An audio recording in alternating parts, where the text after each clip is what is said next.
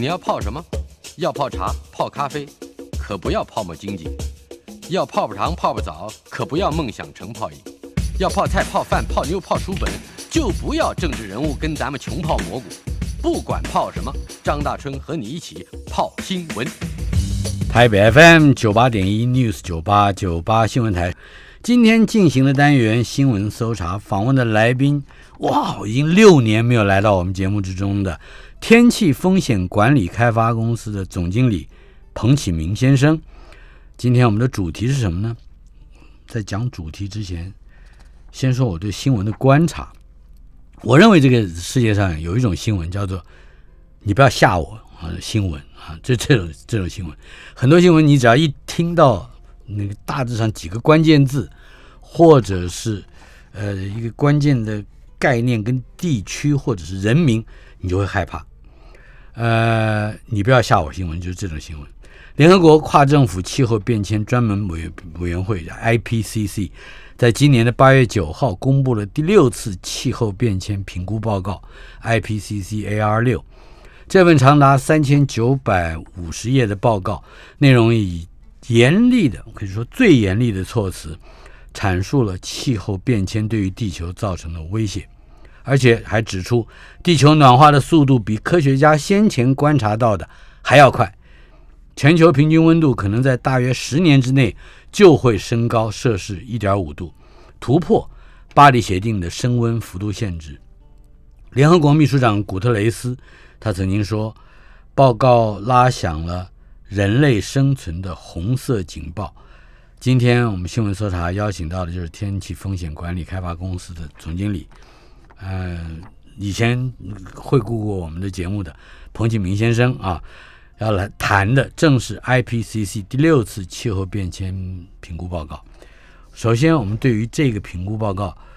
它大意或者说是对对我们来讲最重要的警讯是什么？好，其实呃，我希望可以多来几次哈，因为六年前还要有点久哈。对。然后，其实这份报告呢，差不多就是上一份报告，差不多是也大概六七年前，二零一三年。嗯哦，大概就是每大概六到七年就会有一份。从联合国的 IPC，IPC 不是一个常设的组织啦，它是一个任务性的编组，它就是呃把这几年，例如说这六七年科学家所有的。呃，文章，然后科学的发现，然后汇集成一本，就是地球的，算是我们体检报告。嗯哼，我们每年都会定期一次体检嘛。那地球如果每年体检，也有这种报告出来哈，但是那个意义每年都一点不大一样。但是呢，在六七年，哎，我们有一些体检的工具进步了，知道的更多。那这份报告呢，就是一个体检的书报告书。那其实报告书的大意就是全部都是红字。那这个红字呢，已经让我们呃一定一定要有所作为了。你不马上作为的话，你可能接下来中风，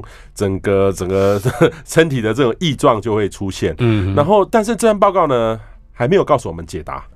解答会在明年的报告。就是说，它有两条路嘛，哦，一个叫做减碳，减碳那条路，一个呢叫做适应。这个地球的环境很难住了，那我们应该用什么方式，让我们还可以住的跟原来生活一样？所以这两份报告呢，未来也会很多页，但是它比较实际，就是医生的处方处方签会是在明年才会提出来啊。所以这份报告呢，是一个体检报告，是红字的体检报告，很严重，的确是有一点要吓大家。那我是从这个。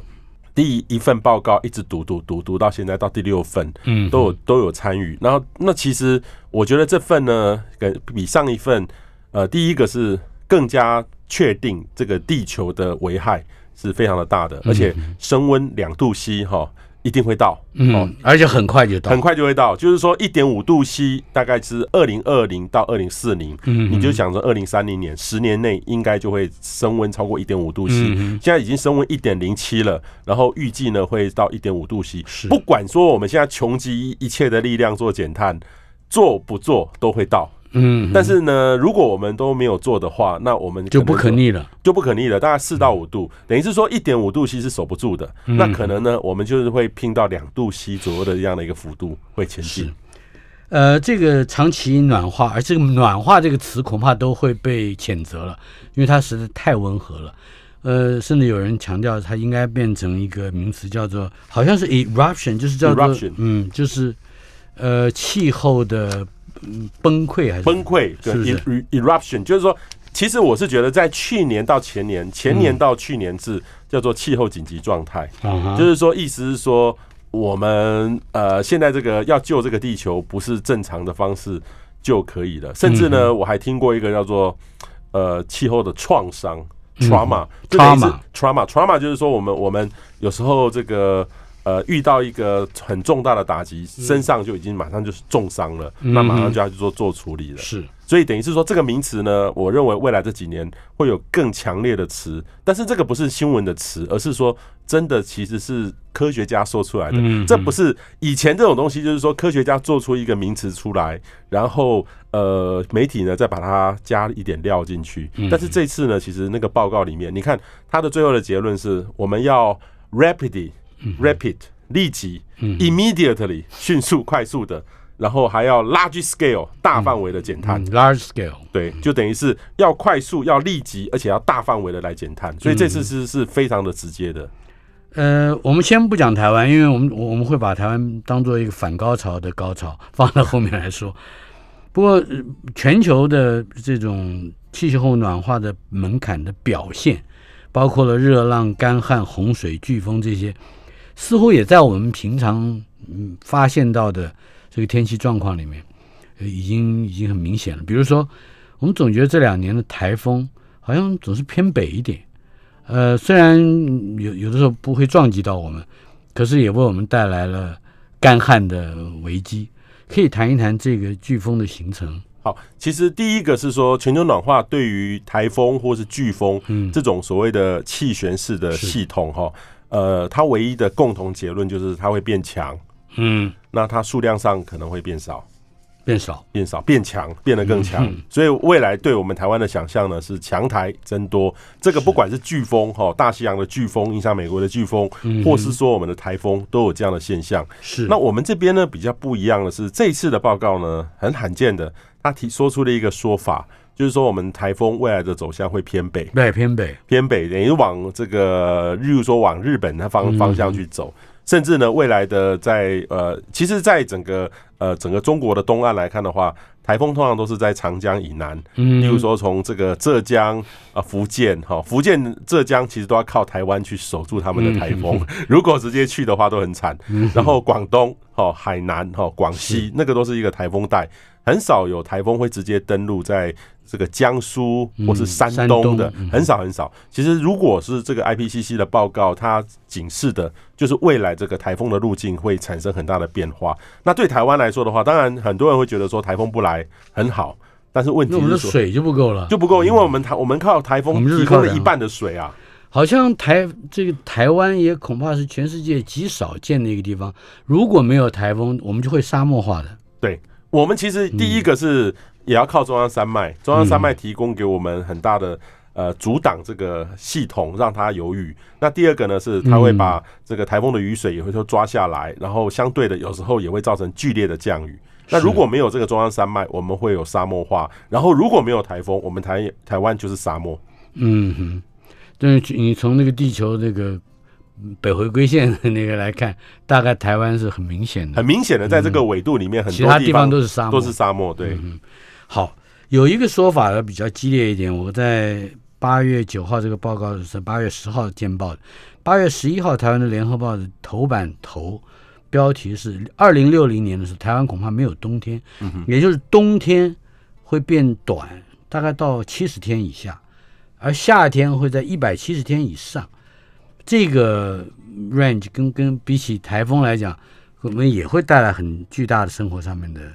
呃变化吧？对，其实这个这个事事情呢，最主要是说，我们台湾的科学家这次跟国际接轨的。比较密切，上一次呢就没有什么台湾的论点，那这次呢其实大家都很早就准备好了，所以这次呢其实，在隔了一天，我们台湾的科学家就把台湾的研究成果从这个 IPCC 的报告延伸到台湾做了一些呃探讨。那最让大家讶异的是说，他选的是最极端，嗯，如果是说我们全世界的排碳量呃现在没有任何的改变，走到最极端的那条路的话，我们的冬天在二零六零年冬天哈，因为冬天就是第一个。最少各位一定要穿长袖，要外套，这样的温度，那样的温度差不多是二十度以下下以下的温度。那这个呢会变成零。如果最极端的状况，根本没有冬天，根本就没有。其实事实上，我们现在哈已经呈现了夏天变长，例如说夏天现在已经到了一百五十天以上。通常我们一个季。好，一个季，春夏秋冬四季的话，一个季就是三个月。嗯，那三个月就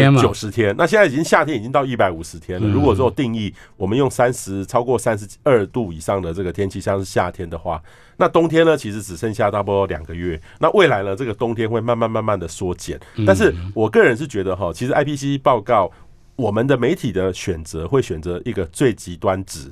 嗯，就是说最不减碳，或者是说很减碳。哦，这其实中间，我们我我自己个人看的是看中间，中间的话可能温度会上升两到三度 C 左右。嗯，我们现在是一点零七度，一点零七。我们过去一百多年一点零七，可是如果再过未来的九十年，就是大概是二到三度。因为我们人类不可能那么厉害，那么的有佛心，那么道德感那么强，会做到零碳。嗯，呃，我觉得还有一段距离。但是我们也不可能堕落到那种地步，走到最极端的情形。所以应该是两到三度 C 可能是最后的结果。那这样的情况下，呃，的确可能不会在二零六零年台湾会没有冬天，但是可能是二零八零、二零九零。已开发的国家，比如说我们讲欧洲，他们好像已经在，尤其比如以德国为例，他们已经有百分之二十的生殖能源可以来，呃，成为他们的主要能源发电啊什么的。那我们台湾根本只有百分之五以下，呃的这这这个所谓的生殖能源的准备。我们那好，把这一个不是来讲说台湾呃多么不够准备，我们现在看全球。开发中的国家，没有开发的国家，它它总得要有大量的这个能源去资助它的经济活动。嗯，请问那那我们不也你也不能让没有开发的国家或者是开发中的国家不走这一段路。嗯，这很尴尬。对，其实台湾的这个我们一般讲说就是再生能源了哈，就是例如说最下最大宗的还是属于。呃，风力发电或太阳能，嗯，那台湾的确在，尤其像去年，因为雨水很少，所以再生能源水利就会少了更多。是，那风力发电跟因为然后有疫情那种，呃，风力发电的这个很多的老外哦没办法进来台湾，所以风力发电的这个建设哦，的确我观察是延后了，也大概延延迟了，延迟了大概一年多的时间，没有办法，因为疫情的影响。嗯，那但是呢，呃，我还是相信是我们未来应该有到十几趴的量。到未来三四年，因为这个现在进展的很快，进展很快。那太阳能发电呢？其实有时候在夏天很热的时候，我们已经到达一一两层了，已经超过核电的量了。嗯哼。呃，现在全世界来来说的话，整个主流还是以再生能源的提倡为一个标准。但是呢，我们也看到，其实我们如果要到二零五零年要零碳的话，其实很多的先进国家，那个已已经是一个科技的展示。嗯。例如说像日本。或跟澳洲一起合作，在做氢能、氢汽车，因为氢不会污染。然后，但是你要把那个水裂解，那你首先就要有干净的零碳的电去裂解、链接它。所以这个呢，澳洲他们因为他们的土地大，他们可以用很多的再生能源去裂解这个水，可以运送出来。所以这个又是未来另外一个问题。等于是说未来哈，像欧洲或是美国，其实已经想办法用一些新的科技。产生出新的能源，然后来面对未来的气候变迁。也就是说，我们现在看到的所有的气候变迁要零碳，其实现在现在的工具是做不到未来的事情，都需要一个很大的发明或进展。那我是觉得这次的呃目前的科技的局势来看的话，我看到国际能源总署或等等的很多的国家都已经逐渐提倡，例如说我们未来的房子、我们的建筑物零碳。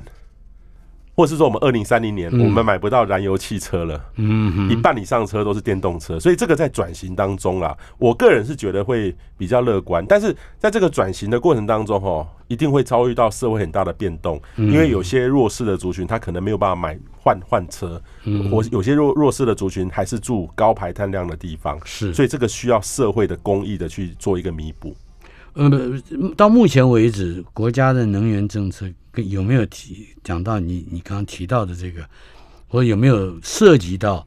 弥补的这个主张？呃，目前哈，我们台湾其实是在今年四月二十二号，蔡总统有对国际宣誓。我记得他在国庆谈话又说，我们已经对国际宣誓了。但是我们，我说真的，我还没有看到真实的呃，二零五零年。呃要近零碳排，我们台湾怎么走？就是蔡蔡总统宣誓了，是，但是细部没还没看到。减碳工作不做不行，但是台湾的基础建设好像连现阶应付现阶段的气候变迁都还很吃力。我们就是说，我们现在的气候变迁的政策是在二零一五年由马前总统那时候呃送给国际的社会，就是二零五零年减一半。但是这五年内，全世界变动太快了，嗯，所以现在说真的，马总统那时候定的目标到二零二零年，我们搞不好都没有，我们应该可能都没有做不到，都做不到，都做不到。所以说真的，对台湾的挑战是非常的大。那我觉得我的观察是这样，台湾的这个企业哈，呃，我们面对气候变迁，我们都想到啊，国家会遭遇到什么压力，但是我们又不是联合国会员国，嗯，所以反而是在台湾谁受伤最大？台积电，或是我们的 ICT 产业，因为。像苹果宣布近零碳排，嗯，每一只苹果手机要零碳。那台积电如果要卖给他们的话，那基本上他自己要去呃提供很多的绿电才能够零碳。那问题是说，台积电一家公司，它可能未来就占了台北市那么的大的这个排碳量，占了台湾的五趴五 percent 的这个排碳量，所以压力就很大。所以等于是说，这个东西我会我会我看得出来是全世界是。高科技产业在台湾的高科技产业是带着逼迫的政府在走。嗯嗯，呃，如果我们从民生的角度来看，也就是一般老百姓，嗯，不论他是哪一个阶级，都会共同遇到的，呃，将来生活上比较重大的改变，也就是为了减碳或者是为了嗯保保护这个地球，这个这个这个气候系统，那我们最大的生活上的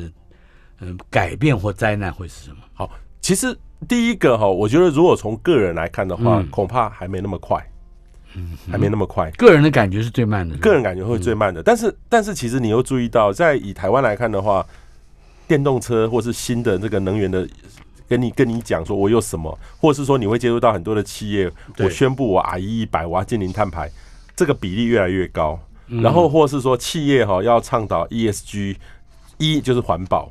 它都浮上台面，等于是我们过去这二十年的努力都比不上这一两年内在金融机构或是高科技产产业各个部门都那么来得快，所以这个其实是企业带着在走。那我们个人来看的话，我觉得民众到目前为止恐怕呃现阶段有两个方式，第一个是说环境真的有变化了，我相信大家都有感觉。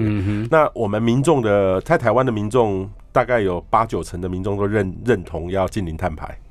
可是行为还是不知道，对行为上还是不行，还是不知道。你光说我们使用塑胶袋就就就是就很大的很大的量，所以我们的生活，但是民众的生活要做得好，还是需要政府要有很好的建设。例如说，我们的大众运输系统要很方便，我们大众系统运输系统要做到零碳，那这个需要很大的很大的力道来来做这个事情。例如说，我们要做到电动车，电动车也要绿电，对，所以这个这个是要政府很大力的。呃，基础建设，但民众来看的话，比较感受不到。我觉得民众可能就是说，呃，防灾能力要提升，不要让弱势的民众损失更多。嗯，像如果在以台北市来看的话，住在高豪宅区的民众，他不会受到天灾的损毁，可是住在弱势郊区的民众冲击就很大。所以这个如何取得一个平衡，这是国家要出来做的。那未来还有一个情况就是说，因为。呃，现在气候法还没有政政府的版本还没有送，可能是下个会期或者什么时候会送。那送的当中会有一个东西，就是碳定价，嗯，碳会有价格，要收碳费。呃，像每一个老百姓跟着税收吗？还是对，可能就是说使用呃，我们过去有一个叫做空屋费。加个油，其实里面还有几块钱是空污费，空气污染。对，那未来呢？其实这个碳费会比空污费来的高一点点，所以我们其实成本会增加，或者是说我们用电里面也有一个碳费在这个里面。那未来呢？整个这个可能这个碳的费用可能会收到政府可能会收到五百亿到一千亿左右。对啊，看起来是是我刚刚问的是他怎么样面对灾难，或者说面对可能的不方便。或者是是那个保护环境所必须要的转折，他他应该有一些主张和这个建设，可是看起来现在不是，他只是收钱啊。呃，这个其实哈就引发了全世界很大的争议。嗯，因为气候变迁，在美国哈，像这个拜登他们这次提出了一个 Justice Forty，也就是说，您说的这个社会上的这个公益不公平，其实是有钱的人没差，对，拔一点毛就好了。可是弱势的族群，他你要叫他吃都吃不好了，那你再拿那个碳的弄东西弄到他身上，所以其实他们要求是整个的拿到收到的钱要百分之四十投入在弱势族群身上，改变改善他们的生活。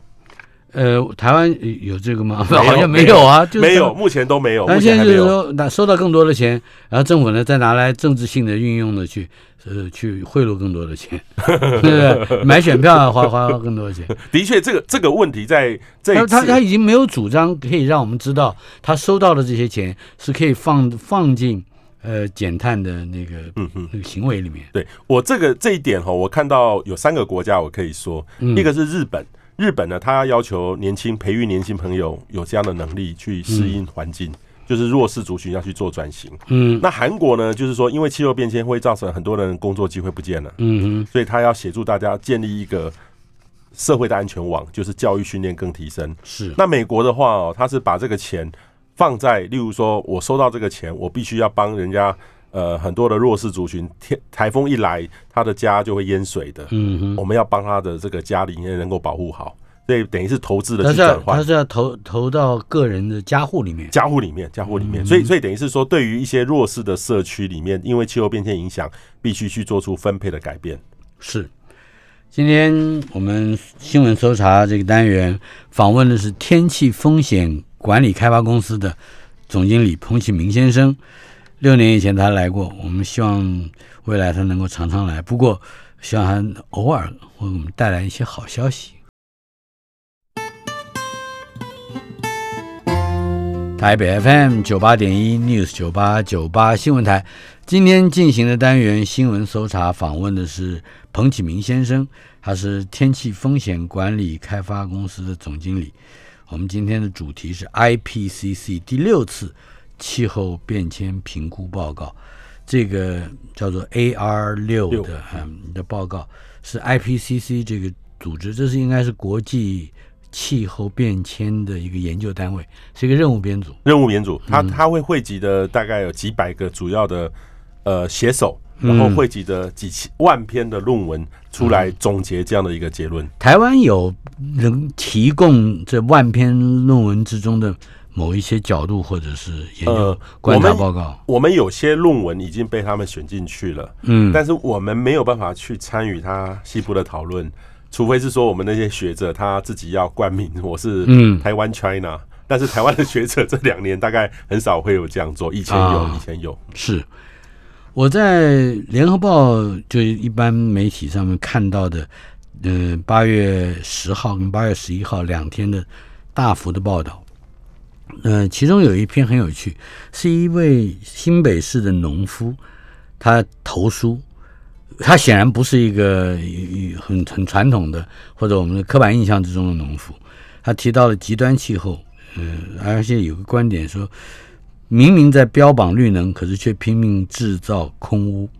那么这里面也提到了，包括我们上一节节目里面讲的，寒流越来越少了。啊，而且每年差不多还会延迟。本来八月份可以播种的高丽菜，要到十一月才能播种，它的冷度才够。呃，还有哪一些我们会感受到的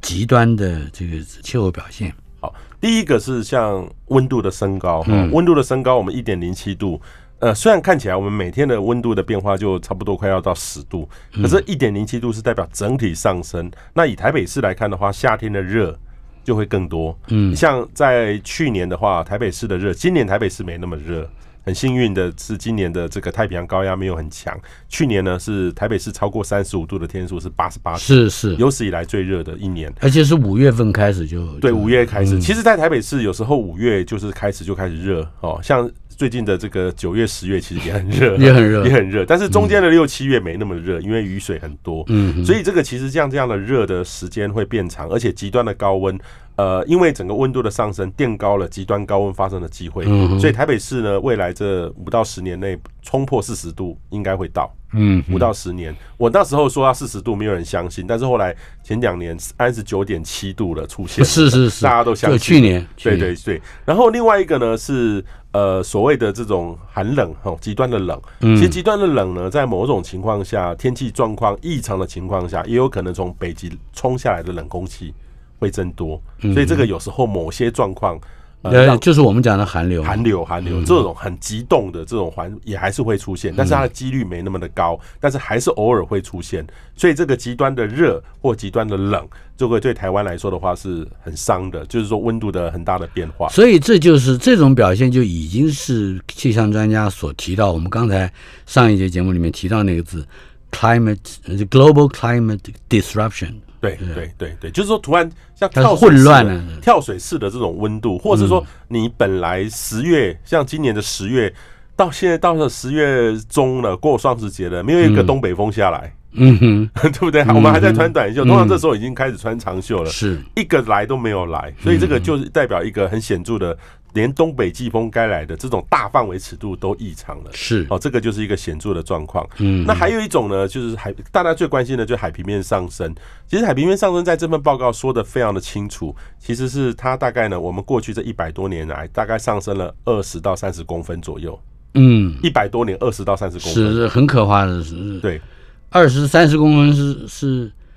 半个角角，对，半个角。嗯。可是可是你有想过哦，其实我们台湾哈，我们的地层下陷哈，人为的操作地下 那陷就 更下更，你说嘉义东石哈，对对对，那个那个下降都是一两公尺在算嗯。的，所以这个其实相对的台湾人没这对这个没感觉。嗯。但是如果说按照 IPCC 的报告哈，如果说我们现在最减碳的情况下，还会再多二三十公分，也就是说不只是二三十，是四十五十，总跟过五六十。一百年其实五十几五十几到差不多到一公尺左右，嗯一，公尺是最坏的情境。是所以等于是说，这个海平面上升对我们来说，的确也是一个压力。特别是说，居靠在海比较海岸的这个地方，是海水脆弱度比较高的地方，这个都会造成很大的影响。嗯那但是呢，这个其实这份报告，我觉得，呃，他选他选了一个这这个叫做 extreme compound events，就是极端复合式的灾难，在这次的报告突然出现了。他哎，这个要仔细解释一下，什么是极端复合式的灾难？哈，我们一般有台湾有人有有会知道说复合式的灾难，嗯。假设地震完了之后来一个台风，或台风完了之后来一个地震，这个这个救救灾就很困难。嗯。嗯那他特别提到就是说，很热的时候又面临到一个干旱啊，混在一起，嗯哼，那你就其实就很难处理了。我们台在台湾面对一个 OK，面对两个，那就很复杂了。台湾今年疫情在破口的时候，也碰到了这个干旱嘛，对，我们遇到了干旱，嗯。所以干旱呢，让台电它的它通常在那个四五月的时候还在税休，但是没有没想到五月呢就比以前来的热，是。所以它的这个税休的这个电厂呢没有办法启动。那第二个呢又缺水，水呢那个其实它是很有用的，来能够来协调这个电力的，它根本发不出水，德基水库是空的。是。那就最后呢，造成我们的电力系统整个崩溃，所以我会觉得台湾的这种复合式的灾害，嗯，其实已经在发生了。今年的缺电就是这个样子，跳跳电这个跳电两次，两次，嗯嗯，所以当然我们可以说那个是某一个人为的影响，但是背后的原因其实是气候的异常。呃，五月太高温，然后水又偏少，让它没有办法水力调调调度，所以这整个加起来，其实台湾已经在发生这种复合式在一起，通常是一个灾害。因为各位不要小看这个停电一下子，其实就造就成说很多的产业的损失，或是家里面有一些年长者他需要维生设备的，没有电是不行的。今年在大陆河南郑州发生了这个惨剧，呃，以及在日本有一个大的土石流的影片流传在网上很好几天。对，呃，我们大概都知道，这个也跟气候变迁是有非常密切的关系。不管是那个干再干，湿再湿，或者雨更大，呃，旱更更强，呃，这这这个极端的表现，你认为台湾下一个碰到的复合式的这种，而且是极端的表现，会是什么跟什么？我觉得是最可能的因为台湾的地震是全世界都有的，嗯台风也有，然后还有一个是干旱也都有，所以我会觉得是这几种合在一起衍生出新的。所以，像今年的这个跳电就是一个新的新的方式，以前没有过这种情况。以前很热归热，水是够的，嗯，但是今年又热又干旱又缺电，混在一起了。如果我我这样举啊，就是虽然很远，或者是离我们平常不不容易让我们觉得有关联的，比如说北极，北极很快会出现没有冰的夏天，那这个跟台湾或者透过洋流的关系，跟台湾嗯会会有什么样的？哦，北极如果这个呃没有没有等一下没有夏天没有冰没有冰的夏天，其实第一个哦，北极未来很快的就是会有中年都可以有航道出来。是，其实对台湾而言，我们的海运公司超级好的，这是一个大利多，它的股票可以继续继续再买，这是台湾人短期内可以看到的这个、嗯这个所谓的这个好消息。但是它不是全年嘛，对，不是全年，但是它现在未来的连连冬天它都没有没有办法合在一起哦。嗯哼，就是其实因为北极哦，它是从我们亚洲到欧洲最快一条路，是。最快的一条海海运的路，所以等到它这个融掉到到冬天都都还有一条通航运可以通的话，现在是夏天才有，是，那未来是冬天都会有。那这样的其实对我们的海运是非常好的、有利的。但是呢，这个其实也造就成说，当这个北极的这个呃，北极其实就是全球暖化里面一个很重要的指标。嗯当北极的海冰如果融掉的话，代表附近的永冻土等等的全部都会产生一些变化。所以疫病会更更多。那当然了，北极是海冰，它其实是融掉之后，我们海平面不会马上上升，是是，但是它附近的这个山上的冰，其实格陵兰，格陵兰如果融掉的话，我们会上升五公尺、哎，呃全球吗？全球五公尺、哎，那如果是南极也也跟着融的话，是三四十公尺、哎。嗯，所以这次其实报告里面有拉到二三零零年，嗯。以前我们看一部电影叫《二零一二末日的预言》，二三零零年，我记得它的数字是十五公尺，对，它会它有到这个数字出来，跑出来这个数字了。海平面增加就是升高十五公尺。身高十，五公尺，所以这个其实我。因为以前我看到那个都是在我们的教科书的课本说它的冰有多少，如果融掉会多少，但是它不会发生。嗯嗯但是这次他有特别提出来这种极端复合式的灾难，是我可能还是要特别提醒的。对，嗯嗯，但是没有说这个二一零零年会发生，是拉到比较未来的情境会发生。是。稍后片刻，我们马上回来。台北 FM 九八点一 News 九八九八新闻台 IPCC 第六次气候变迁评估报告，呃，在今年的八月九号出炉。呃，至少我看台湾的联合报做了连续两天不止一个版面的头头条，而且头版都都尽量的在在把这些细节告告诉受众。然而，我们的政府好像没有太多，就嗯，我们讲不要说作为了，就是连表示，呃，还他原先的那些个跟不上的脚步以及政策主张，好像都并没有没有，他没什么压力啊。嗯、作为天气风险管理开发公司的经营者，嗯，彭启明先生在我们的现场。那我接下来的这个问题就是，你们期待政府还还有机会吗？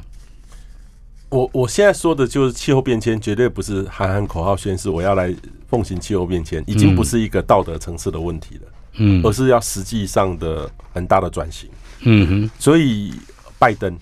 美国总统拜登上任之后，他的大基建设、大基建扩大基础建设，嗯那个是要花预计要花三兆美金，嗯，那它里面有三分之一就是在做气候变迁。是。所以你看，他目前国会通过的预算大概是三千五百亿美金，嗯哼。就整个在转型。是。那日本呢，其实从安倍、菅义伟到现在新的首相，他们也在做绿色成长转型，嗯哼。也是花了两兆日币是。要做这个转型，用日政府拿钱带动投资，民间也跟着企业一起投资，希望创造大概数百兆日日币的价值。嗯。韩国的文在寅总统在去年就宣布禁零碳排，那他们就拿出了这个叫做韩国新政，嗯他要数位转型，也要气候变迁，也要帮大家工作能够转型，因为所以必其功于一役。对对都要花钱的，都要不是说喊喊口号说我们未来的是零碳的社会，零碳的社会是要代价的，需要很多钱的，所以全世界包含欧盟也一样，每一个国家都是拿出很大一笔，这个才叫前瞻。嗯前类似我们前瞻要花到几百几千亿的规模，才能做气候变迁的。那很可惜的是说，我们现在看到蔡总统是有宣誓啦，我相信那个是从上而下，但是实际上要落实哈，我从现在我看到政府呃到送到这个立法院的预算里面，还看不到什么气候变迁嗯的作为或应应的做法，有一些想法，但是还没有实际，所以明年我觉得也做不到。所以等于是我们最快最快可能是后年才有真正面对气候变迁的实际上的作为才会出来。首先，我们我会碰到，比如说，还有各国要彼此利用碳税作为武竞争武器的。它不光是说我们为了是改善这个环境，有的时候为了打倒它在经济上面的对手，它也可能要要要把碳当做武器。对，其实，在欧盟，嗯他就已经宣告了 C ban，我们叫 C ban 嘛，哈，碳边境的这个税的管理。是，所以你的国家如果没有好好的去收碳税，你没有把这个碳抓得很清楚，成本算进去的话，我必须课征你碳费。嗯，所以碳税等于是欧盟已经有了哈。那这个情况，日本、美国也都全部在跟进。嗯，所以这个东西呢，我们虽然台湾出口到欧洲顶多就一两百亿而已，看起来没有很大，嗯，短时间是不是很大？但是未来到五到十年后，这个是一个大很大的压力。嗯所以台湾不做是不行的。既然不求助于或者是无法寄望于政府有立即的作为，民间包括你们这个风险公这个气候的公司，呃，跟民间其他的，尤其是比较大的企业，你们之间有一些什么样的合作，或者是你们有没有前瞻？好，第一个呢是，如果说疫情的受创最严重就是观光业，是海景第一排，当海啸来的时候第一排，嗯那气候变迁的海啸第一排就是高科技产业。所以其实，在从今年开始，就是有八个企业，我是秘书长，就成立一个台湾气候联盟。为什么呢？因为大家都很痛。嗯那但是呢，有一个好的利基是，每一家像台积电或者是华硕和和硕，其实他们下面都有很多供应链。那供应链的，如果他们上游要求减碳，嗯现在是他们受到他们的上游要求，像苹果要求，呃，台积电你要给我零碳，所以他就真的去做零碳了。那他现在就回来要求他的下游的供应链也来做，所以每一家每一家零碳，所以这个这个改变的力道在台湾的社会已经开始在默默的已经在发生当中了。嗯所以在现在所有的公司里面，它的呃气候的治理，或是说不管是形象做假的漂绿还是真绿，都已经在发生当中了。嗯好、所以这个是企业不得不做。那他怎么做？除了供应链减碳之外，其实回过头来也更要要求政府的绿能政策要更清楚，因为我们的政府现在绿能政策都只画到二零二五。今年二零二一了，很快就要到二零二五了。是你到二零三零、二零五零、二零，到底要怎么走？这个这条路哦，就以我们现在看政府的这个角度是不清楚的。比较迫切的需要立刻有作为的是哪一些方面？我举例，例如说，像我们的再生能源、我们的风电或是太阳能政策是什么？我们太阳能过去其实曾经发生了，呃，很多为了要这个绿叫绿蟑螂，嗯哼它例如说为了要赚到某些钱，把一些好的树、好的地方都把它砍掉，嗯哼种光电，这个造成很奇怪的现象发生。嗯所以这个的确是很多。那希望有一个明确的方法能够去做定义。那风力发电呢？因为它其实是呃前曾经有一些外商在台湾投资，然后弄了半天之后说，哎，这个在飞航道 不准该有盖了。所以类似这样的问题呢，是需要更直接的呃说法。还有一种呢，就是说所谓的碳的要治理的碳治理，就是说碳费、碳价。其实这个不是企业说我要收你钱就好了，是需要有一个很好的平台能够来做。但是我们目前来来看的话，这种所谓的碳定价的这个体系在台湾还没有。嗯，所以我们是觉得是说，这个需要更大部门、更大的决心来做这个事情。所以等于是企业希望政府能够积极的跟上，所以不断的，我们现在我们现在是希望在未来可能半年到一年内写出一个政见政策白一白皮书，不能只用政府的观点来看。现在好像还有一个呃比较热的，你曾经热了一段时间的话题叫温管法，温管法立法院要要要，这个可以解释一下，说这个温管法到底在我们今天所面对的严峻的气候变迁的这样一个话题里面，它它它到底它的占入一个角色是什么？对温管法其实是全世界呃当时是很先进的，二零一五年，其实大概二零一2015三一四马总统的任内的末期在推动这些东西，嗯后来也也去国际宣誓，其实国际对我们台湾还蛮肯定的。嗯，那他的目的就是说，希望我们二零五零年要减一半，然是后而且减谁要减谁要减，有些方法都写在里面，嗯很清楚。可是问题是，中温管法里面呢，你要怎么减？很像还要需要一些你要叫他减，你你那个老虎我在，可是老虎没有牙齿，所以就没有办法去执行了。那我觉得没有执行两种，一个是呃主管的机关，首先我们的政府机关首先就是要划分地盘，哦，这是谁的责任？责任先或说清楚，才能继续往下做。嗯，所以物管法呢，就会造就成说，像环保署，他并没有那么的积极、勇于认识来做这个事情。是，呃，嗯好了，这个环保署的这个角色是什么？气候变迁，目前我们台湾定是气候变迁的主管机关，嗯哼，可是我们看到其他国家都是上面总统、总理直接在做气候变迁，那我们呢是从一个环保署，环保署在部会里面，它是一个比较小的一个部会，嗯哼，所以你叫他来推动各个国家来做气候变迁，各个部会来做的话，是真的力有未逮。所以等于是说，台湾的问题就在这个地方。嗯哼，这个这个单位并不是是那么积极公管，法也救不了这个。也救不了嗯。所以他们现在不断的说，我要提出来一个气候因应法，再修一次。所以换一个名称吗？换个名字，然后加强加，听说是说多了多了牙齿，还有一些工具在那个里面。嗯哦，但是问题是说，还是回归到说，怎么气候的治理、气候的领导力谁来做的问题。嗯所以目前呢，我觉得这个问题还是没有解决。还有一些呃现象啊，原本不在台湾发生，或者说台湾比较少见，但是在美国啦，或者在比如大陆型气候的地区比较明显。比如说野火烧山，但是这个不表示台湾不会碰到啊，但最近也碰到了。有已经碰到了，对像像说像那个玉山啊，整个大面积的附近都都有火烧山，已经有了。嗯哼，对，这个其实在台湾这个我们也不，我们也碰到了管理和和因应的一些困困境嘛。我们包含了说，好，我们现在面对的极端的天灾，我们政府是不是有这样的量能去去救的？嗯哼，所以我记得我前几个礼拜，我们的行政院的灾防办请我去演讲，我就问他们一些问题，我就发现我最后给他们结论是说，我们台湾面对这个极端的气候变迁，现在的工具是没办法是没有能力的，没有能力面对的，不是他们的问题，因为这个未来的挑战会更大，所以我记印象很深刻。日本哈面对气候变迁，他们就讲到这件事情一定要换位思考。一，我们用现在的工具是没有办法解决未来的问题的，我们用普通的努力是做不到的，一定要穷极一切的办办法才能解决气候变迁的问题。嗯嗯呃，我如果就嗯，嗯比如说产业啊，刚刚你提到了台积电啊，什么这些比如高科技业，事实上，我觉得可能更多的传统产业里面的农业